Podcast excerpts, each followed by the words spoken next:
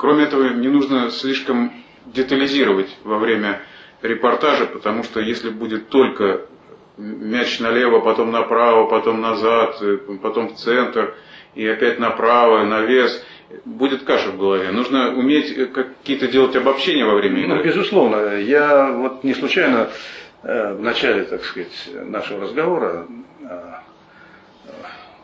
футболе, в частности, я заметил, что нападающий вот он может обыграть защитника. Да почему? Да потому что защитник послабее. Вот надо, наверное, э, помнить вот эту ситуацию, что нападающий гораздо сильнее. За счет чего? За счет дриблинга, скорости, опыта. Он может обыграть неопытного защитника, молодого.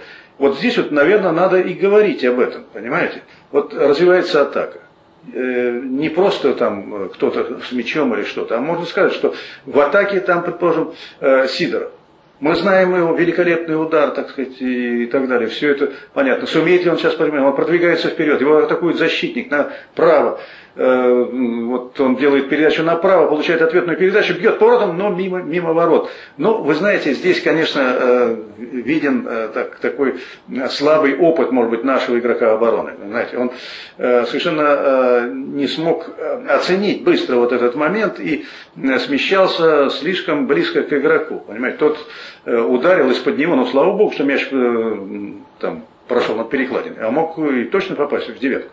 Вот, поэтому надо очень внимательно на подступах к штрафной его атаковать. А когда уже он на грани э, штрафной э, начинает его атаковать, мало того, что тут э, могут быть неприятности и э, упадет атакующий игрок, будет пенальти и так далее. Тут надо все время, вот в этом, собственно, и сказывается отсутствие опыта у нашего э, защитника, вот, который, как известно, появился у нас э, в середине сезона. Вот такие вещи, э, наверное, надо э, вот, вот э, здесь успевать сказать. Успевать. Для этого нужно просто знать и вникать э, э, в те проблемы, которые существуют в вашей команде конкретно, если в каком-то городе, вот, и быть в курсе событий. То есть, кто пришел, кто ушел, у кого травма, кто, какие возможности. Тогда вы будете интересны слушателям, потому что вы каждый момент, каждый эпизод вы как бы обосновываете и комментируете. Ну и, конечно, подробнее рассказывать, когда ближе к штрафной событие происходит, и менее подробно, если это в центральном круге и малозначащие передачи в контексте игры. Да, естественно, нельзя все время на одной ноте вести кричать там постоянно, орать. А тут э, нужно в зависимости от событий, которые происходят э, на поле. Если в средней части, можно говорить чуть помедленнее.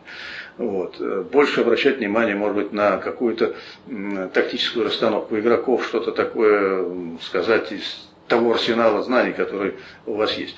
Как, а когда события развиваются вблизи штрафной, то здесь, здесь непосредственно надо, конечно, побыстрее говорить, как говорится, тараторить, вот, эмоций побольше, и тогда это будет привлекательно, и сразу э, как бы э, аудитория, в общем-то, э, благодаря вашим эмоциям будет э, больше ценить ваш репортаж, потому что вы так это все подаете, так активно. Вот это стиль Николая Николаевича Озерова. Он всегда умел вот создать вот такую э, эмоциональную такую атмосферу, э, вот, особенно когда события развиваются вблизи ворот.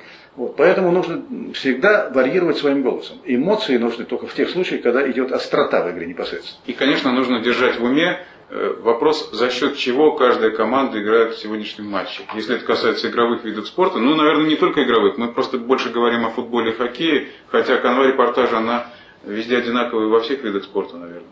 Ну, безусловно, конечно, надо знать э, вид спорта, прекрасно разбираться, знать правила, знать возможности команды в целом. Я еще раз хочу об этом сказать, что надо следить просто за выступлением команды какие проблемы возникают, может быть, э, встречаться с э, теми людьми, которые приближены, так сказать, к команде, будь то тренеры, там еще какие-то люди, которые окружают команду, они могут что-то сказать, и из этого нужно делать э, уже, соответственно, какой-то вывод для себя, и вот благодаря таким знаниям, такого фундамента можно вести репортаж, и, в общем, где-то говорить о тех вещах, которые не знают э, слушатели. Вы понимаете, чем всегда должен быть интересен э, комментатор? Тем, что он э, говорит то, что не знают слушатели, многие, даже те, которые следят за э, команды, так сказать, в нынешнем чемпионате.